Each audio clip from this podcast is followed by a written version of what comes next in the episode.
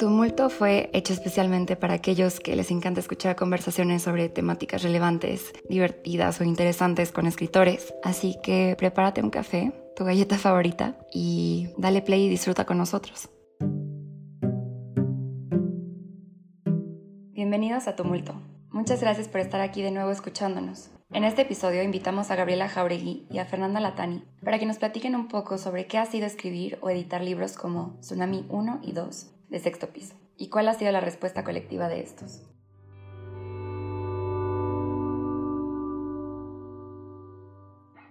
Una de las citas que más me gusta de Tsunami es que si hay algo que hacer con el privilegio es arriesgarlo, e incluso esto nunca será suficiente. Tsunami 1 y 2 y hasta Mucha Madre, en los que justo has participado activamente Gaby y que son respuestas a una lucha continua, eh, han sido libros tejidos en colectivo entonces, eh, queríamos preguntarles cuál es la respuesta de estos libros, o que han causado. Mm, no, una de las posibles respuestas a esa pregunta, pues es, por ejemplo, eh, empezar a tejer redes con mujeres que yo no conocía, ¿no? De, así de que, como por ejemplo justamente la Tani, ¿no? Es decir, el primer tsunami em, es una, como que se vuelve una especie de puente o de puerta abierta para, para hacer como como luego dice también Diana, Diana del Ángel en el segundo tsunami, como para hacernos casita, ¿no? Yo siento que ese libro fue muy hermoso como y claramente entonces resultaba que era un libro necesario, ¿no? Por cómo convocó a un montón de gente. Me acuerdo de las primeras presentaciones en aquel mundo donde sí hacíamos presentaciones presenciales, este, de ver a muchas chavas muy jóvenes, ¿no? Como chavas de prepa, este, quizás incluso secundaria, y dije, uff, algo, algo salió muy bien, ¿no? Si, si esto es lo que está pasando, algo salió bien. Que es el tipo de cosa que pues obviamente es impredecible, ¿no? No, no es lo que, no, no puedes planificar eso por adelantado. Yo creo que si cuando planificas ese tipo de cosas justo no salen, este, y de pronto ver eso como cuartos, ¿no? De, o salas de librerías, de distintas ferias lleno de mujeres jóvenes, dije, ya, ya la armamos, algo está muy chido. Este, y fue muy bonito también ver como la, respuesta en redes a los distintos textos, ¿no? Como que hubo para, para muchas, muchos espacios de resonancia, de, diálogo que se generaron ahí y de allí que salieran posibles, eh, ¿no? Puentes y vínculos con mujeres que no nos conocíamos en, lo personal. Yo a la Tani la leía en redes, ¿no? Este, em, me acuerdo por qué te empecé a seguir, ¿sabes? Por un, por un, cuando murió Toledo, em, pusiste como un, un, pequeño, pues una especie de, de pensar, ¿no? Sentí pensar al respecto y fue, me pareció de las cientos de cosas que escuchamos y que nos dolieron y que, ¿no? Que la gente estaba haciendo eco de pues, la importancia del maestro, de su obra, etc. tú, me pareció que lo que tú escribiste fue lo que más así, y dije, mmm, y ya te había yo visto ahí por ahí en redes, ¿no? Como que Bruja Zapoteca, yo, ay, sí, yo ya la había leído por ahí, por Yasna ya, de hecho, este, y dije, ay, pues, y después de eso dije, a seguirla. Y luego cuando estaba armando este, este libro y, conversando justo con Yasna ya hablamos de tu obra y fue así de, no, pues a la bruja zapoteca, a la Tani, y pues te acuerdas cómo te escribí, ¿no? Y, y, así fue también, o sea, como que a todas las autoras del segundo tsunami eh, las fui conociendo gracias, digamos, a lo que se gestó en el primer tsunami, ¿no? Y creo, y supongo que en, el libro Mucha Madre con Andrea pasar algo similar, o sea, como que uno pone ahí las cositas y luego ya corren por, por cuenta propia, ¿no? Y en el mundo y abren puertas y ventanas por aquí, por allá. Y así fue como pasó con el primer tsunami que permitió que sucediera lo que sucedió con el segundo tsunami. Qué, padre, qué padre que, que Gaby mencione eh, em, las formas y los modos en cómo el hogar se, se, va haciendo comunitario y se va construyendo no solamente desde la primera roca, desde la primera tablita de madera, sino precisamente, como bien decía ya, así como dice Luna, ¿no? El tema de la labor comunitaria y de los afectos en esta construcción del hogar. Ayer justo ponía Jazz eh, en un tuit y a mí así se me salieron las lágrimas porque justo ella mencionaba de que ella reconoce que una de las cosas más bonitas que le, que le salen bien es poner en contacto a gente que ella quiere, ¿no? Para que entonces eh, ellas se quieran más, ¿no? Y entonces, por supuesto que lo primero que se me vino a la mente fue, fue Gaby, ¿no? Y Gaby, junto con toda la manada que venía ya cargando como zarigüeya, ¿no? Porque ella, ella fue la creadora principal de, de, Tsunami 1 y Tsunami 2, pero contundentemente sin las fuerzas, las voces y las narrativas diversas de las mujeres que, que, que habitamos este hogar, pues no fuéramos este, esta fuerza este, marítima que, que, hoy pues también estamos aquí, aquí con ustedes, ¿no? Y mm, justo esa, esa forma tan genuina y humilde que, que, a veces en el caminar de la creación eh, uno, uno puede perder, una puede perder, es como siempre recordar, ¿no? Eh, a partir de qué espacios, quiénes, cómo y en qué circunstancias la otra supo de ti y, y abrazarla, ¿no? No en un tema de superioridad, ¿no? Sino en un tema de agradecimiento sororario, de que gracias a, ¿no? Que compartiste mi voz, que compartiste mi, narrativa, que compartiste mis sentipensares, hoy puedo estar aquí también. Y creo que esa es una de las apuestas muy particulares de, de los tsunamis, porque es darle, darle espacio y darle voz a esas voces emergentes, ¿no? A esas escrituras emergentes, que si bien no estamos al 100% en la escritura, tratamos de alguna forma por otros medios de hacernos, de hacernos ver, de hacernos escuchar, ¿no? Por ejemplo, algo muy, muy genuino que yo comparto en mi cuenta de Twitter es como, pues yo hablo de mi ser profesora de geografía, ¿no? En un espacio urbano, de vez en cuando mis sentipensares desde la geografía emocional y de vez en cuando como de los guajolotes de mis papás que amo, ¿no? Y entonces eso e, empieza a tener como una presencia en determinadas personas, ¿no? Y, y eso es muy bonito porque cada persona se va haciendo un espacio en este mundo de la escritura a partir de lo que es, mostrar sin alteraciones quién es en particular ¿no? Y mm, eso que mencionaba Gaby al principio también de cómo en las primeras presentaciones en este mundo normal, ¿no? Cuando se hacían las presentaciones este, presenciales. Eh, me acordé también de, una parte del texto de Lidia Cacho en Tsunami 2 que dice, ella invita ¿no? a las jóvenes a crecer sin gobernarse. Y eso es algo sumamente importante en este mundo en el que las juventudes están empezando a tener muchísima presencia y están atreviéndose a alzar la voz, cosa que nosotras de los 30 o de los 40 lo pensábamos tres veces. ¿No? O sea, el simple hecho de estar en la, en la secundaria y ver que ya uno ya se daba cuenta cuando el maestro esto, lo otro, ¿no? Pero te quedabas callada, o sea, lo pensabas, ¿no? Y las chavas de ahora de 14, 13, 15, 16, o sea, ya no lo piensan dos veces, ¿no? Y algo que me terminó de, de de resonar el alma y el corazón con Tsunami 2 es que mis estudiantes de, secundaria y preparatoria un poco como que no sabían mi, mi, mi, mi, mundo, mi, mi participación en, en, otros mundos, ¿no? Para ellas era como la maestra nada más y de repente esto se hizo muy viral gracias a, las redes sociales y a la campaña de publicidad y de repente fue así como, ¿cómo? Profa, o sea, su libro, usted aparece un libro que lo están vendiendo en la librería Gandhi, o sea, ¿cómo? ¿No? Y fue así como de, wow. Y entonces me tuve que abrir con mis chavas, ¿no? Y gracias a eso rompí una barrera que yo no había podido romper, que había sido mostrarme quién soy en realidad. O sea, más allá de la estratificación como profesora, me faltaba algo, algo que yo no había querido por temor a, ¿no? Y con Tsunami 2 fue así como de, ya, morra, soy esto, aquí estoy, ¿no? Y entonces, chavas, crecer sin gobernarse, nunca se traiciona. Eso les decía.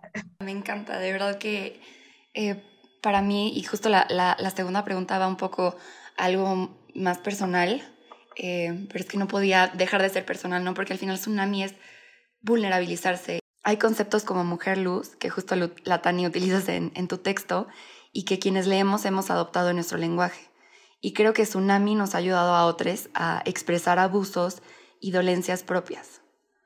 A mí en lo personal el, el texto de Marina Sagua me dio muchísima fuerza, eh, pues leerlo, porque fue a la par de cuando me enteré que mi prima había sufrido una violación. Entonces me acuerdo que, le escribí una carta que se tejía con citas de Marina Sawa y me sentí como una Cassandra, ¿no? Como en búsqueda de colectividad, de justicia y, y, se me quedó muy grabada esta cita que decía que ser mujer es haber crecido con la certeza de que nuestro cuerpo alberga peligros, ¿no? O la posibilidad de experimentar peligro, pero también ser mujer es dejar de acostumbrarse a eso. Y entonces pensé en cómo la enunciación es eso que nos, que nos lleva a sanar. Y Tsunami es eso, es la enunciación, es el, es el grito de muchas mujeres y es el empezar a sanar. Entonces, eh, mi pregunta va igual hacia las dos. Eh, ¿Creen que estos textos, si tuvieran un propósito, sería el de sanar a otros y con otros? Creo que definitivamente, no, no creo, más bien tengo la certeza de que sí, que al momento de que se enraizan las voces y las narrativas y las experiencias de todas las mujeres, sin pensarlo, la contribución inicial es, sanar. ¿Y cómo podemos sanar en colectivo? Como bien dice eh, Lía, ¿no? Eh, a veces tenemos esta idea de que de que ya, ya que nombras una dolencia, inmediatamente te sueltas del dolor y sanas. Y no, también es cierto que el dolor eh, no es lineal, ¿no? Y que, y que sanar tampoco es lineal, pero una parte sustancial del sanar es reconocer eso que te sucede y colectivizarlo, hablarlo, platicarlo, gritarlo, bailarlo. Y, y, Lía hace una apuesta preciosa desde la performatividad de lo corporal.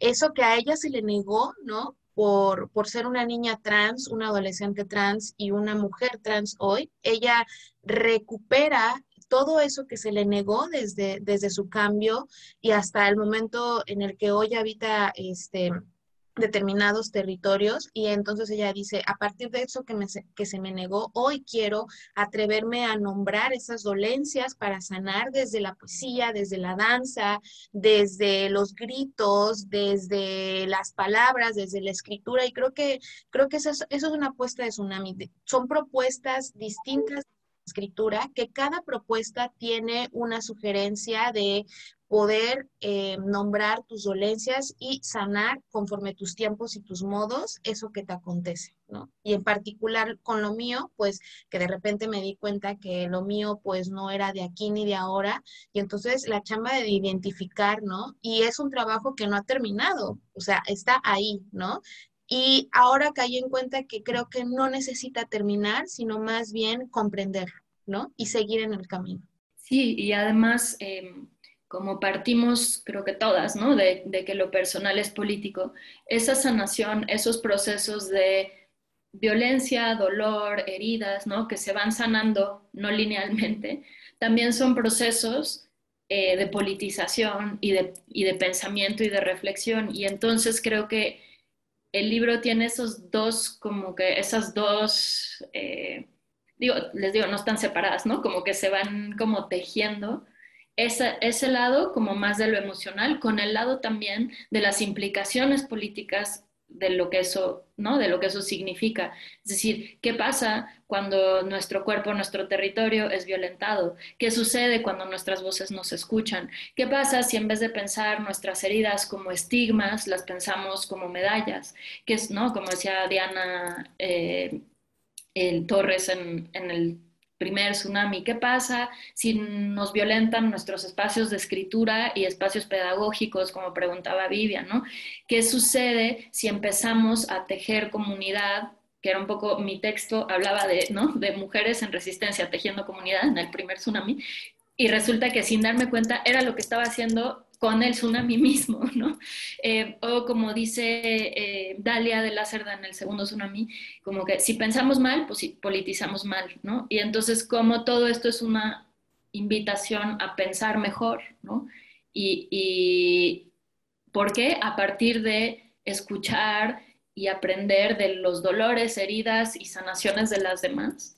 Eso creo que nos hace también repensarnos, replantearnos pues justo para construir un mundo en el que estemos idealmente mejor, eh, cuidándonos más, ¿no? acompañándonos mejor, no violentándonos desde dentro también, como ha sucedido en muchos casos con ciertas feministas que son transodiantes, por ejemplo, y que creen que ¿no? la presencia de una mujer trans es opresora de alguna forma y me explica, me dijo, ¿no? O sea, como que ya si interpelamos desde las diferencias y no tratando también de aplastar esas diferencias, creo que eso era algo también bien importante de todos los textos, es que son distintos. A veces no hay puntos de, ¿no? Hay puntos de también de desencuentro, hay puntos de encuentro, y eso está bien, como que tratar de aplanar todo y de totalizar todo en, pues solo somos mujeres y tenemos vulva, por ejemplo, pues híjole, no sé, ¿no? Este, ¿tú crees que la experiencia de Elía fue menos violenta? No creo, amiga, ¿no? O sea, por decir cualquier cosa, ¿no?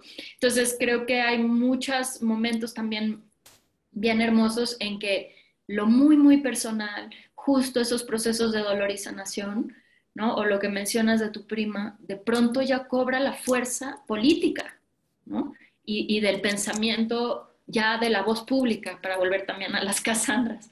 Este, entonces, bueno, eh, creo que, también eso ha sido algo que, que eso, que a mí misma, me como en el proceso de hacerlo, me sorprendió y me, y me alegró tanto y que creo que por eso, a pesar de que se nombran muchas cosas muy dolorosas en los dos tsunamis, ambos libros dan una sensación como esperanzadora o, o acompañadora, no sé cómo decirlo. Claro, justo pienso mucho en, en, el texto de Sara Uribe en Tsunami 1, que hablaba mucho como de estar solas de Estado, ¿no? Y de cómo estas mujeres extranjeras en, en, los periódicos salió, bueno, que las mataron, salió que las habían matado porque estaban solas. En ningún momento decían que estaban acompañadas la una de la otra, no solamente porque no había un hombre, estaban solas. Entonces yo, yo utilizaba eso y, y creo que de forma intelectual, de forma académica, de forma política, de forma afectiva, Tsunami 1 y 2 nos ha dado herramientas para repensarnos, para crear conceptos nuevos, para partir desde un lugar mucho más sano. Lo lindo y lo espectacular de todo este ejercicio de escritura colectiva es que hay protección de nosotras con nosotras y no necesitamos más. Y bueno, ya por último, eh, que es como un poco la pregunta sello que hacemos en, en este podcast, en el proceso creativo, cuando estamos escribiendo, a veces dejamos muchas cosas afuera. Entonces mi pregunta sería, em, ¿qué fue lo último que dejaron fuera de alguno de sus libros o textos y por qué lo dejaron afuera? Voy a iniciar yo, para terminar pronto y vaya, y vaya Gaby. Vas, vas. Em, eh, y esto me ha, tengo una espinita ahí, o sea, tengo una espinita que ahora que cumplí años y, y que di un salto de década, yo digo, no, esto debe, debe de seguir, tengo que hacer otra cosa con esta historia que ya está. Entonces estoy como entre que quiero que una novela, que un cuento, no sé, algo, algo que dejé fuera de eh, un poquito más de la historia, mi historia familiar en relación a el papel de las masculinidades en mi familia y en mi quehacer comunitario. Eso me interesa muchísimo poderle darle seguimiento porque Em, siendo parte de una cultura zapoteca en el istmo de Tehuantepec, donde la presencia masculina tiene muchísimo, como en muchos lugares, ¿no? Pero en particular aquí, muchísima, resonancia, a pesar de que se cree que el istmo de Tehuantepec y la cultura zapoteca es matriarcal, o sea, es falso, ¿no? Pero las mujeres sí tienen cierto, cierta cierto poderío, pero en determinados espacios, no en todos, ¿no? Sí es una comparación sustancial con mujeres de otras culturas, o sea, las zapotecas sí se caracterizan por ser muy aguerridas, pero aquí los hombres es como ven a la mujer aguerrida y tres veces son más aguerridos, más, más, más, bien como más, más así como que y hasta cierto punto violentados, ¿no?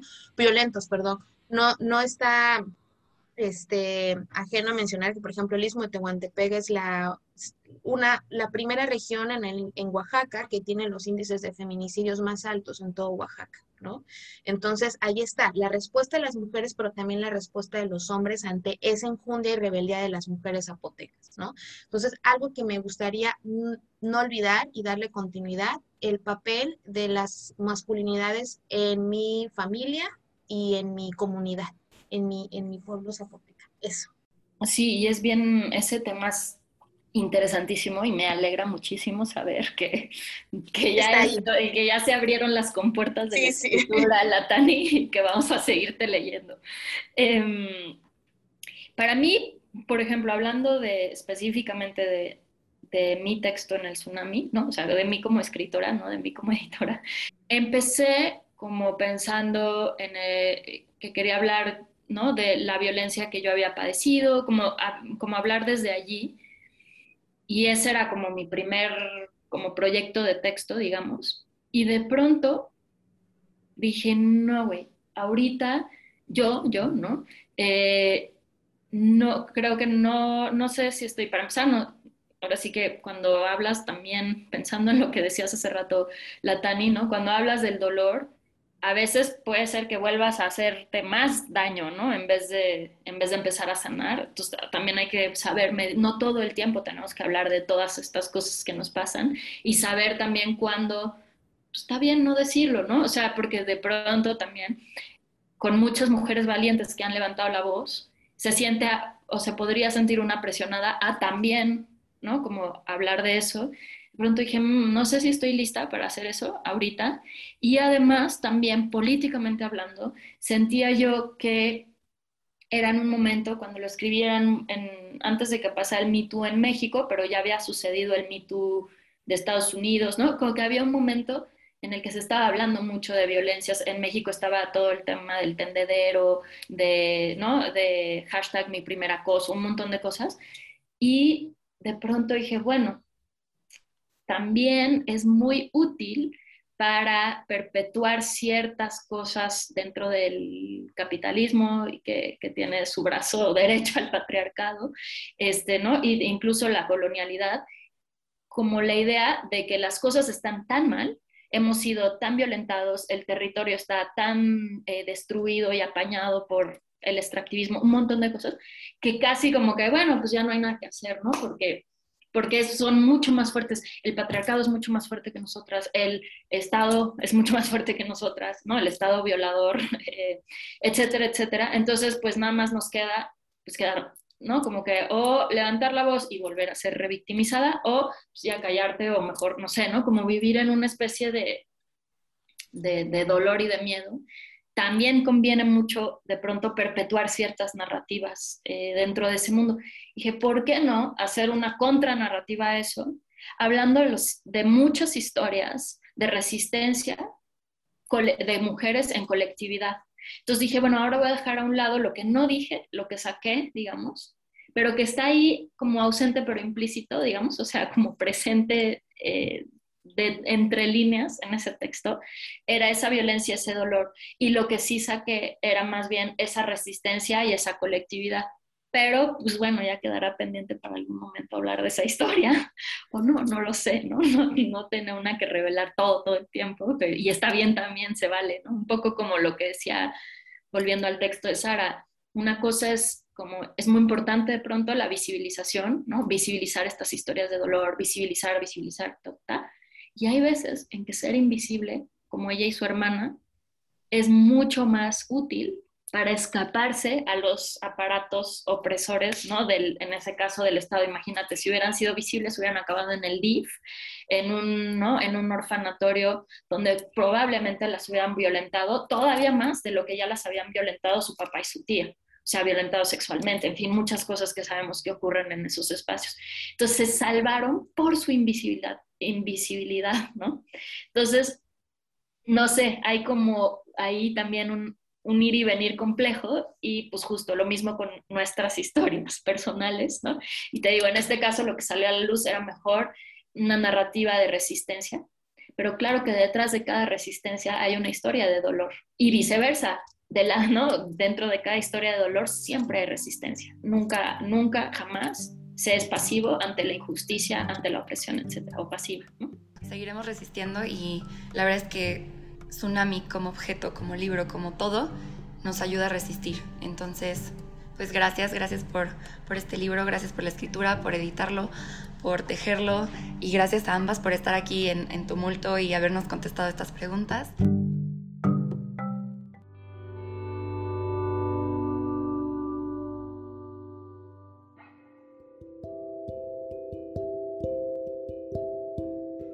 Por escuchar Tumulto con Ana Buerón. Te esperamos en La Increíble. Estamos en Ámsterdam 264 en la Colonia Condesa, Ciudad de México. Para más información sobre nuestros eventos y novedades, búscanos en Instagram como La Increíble-bajo.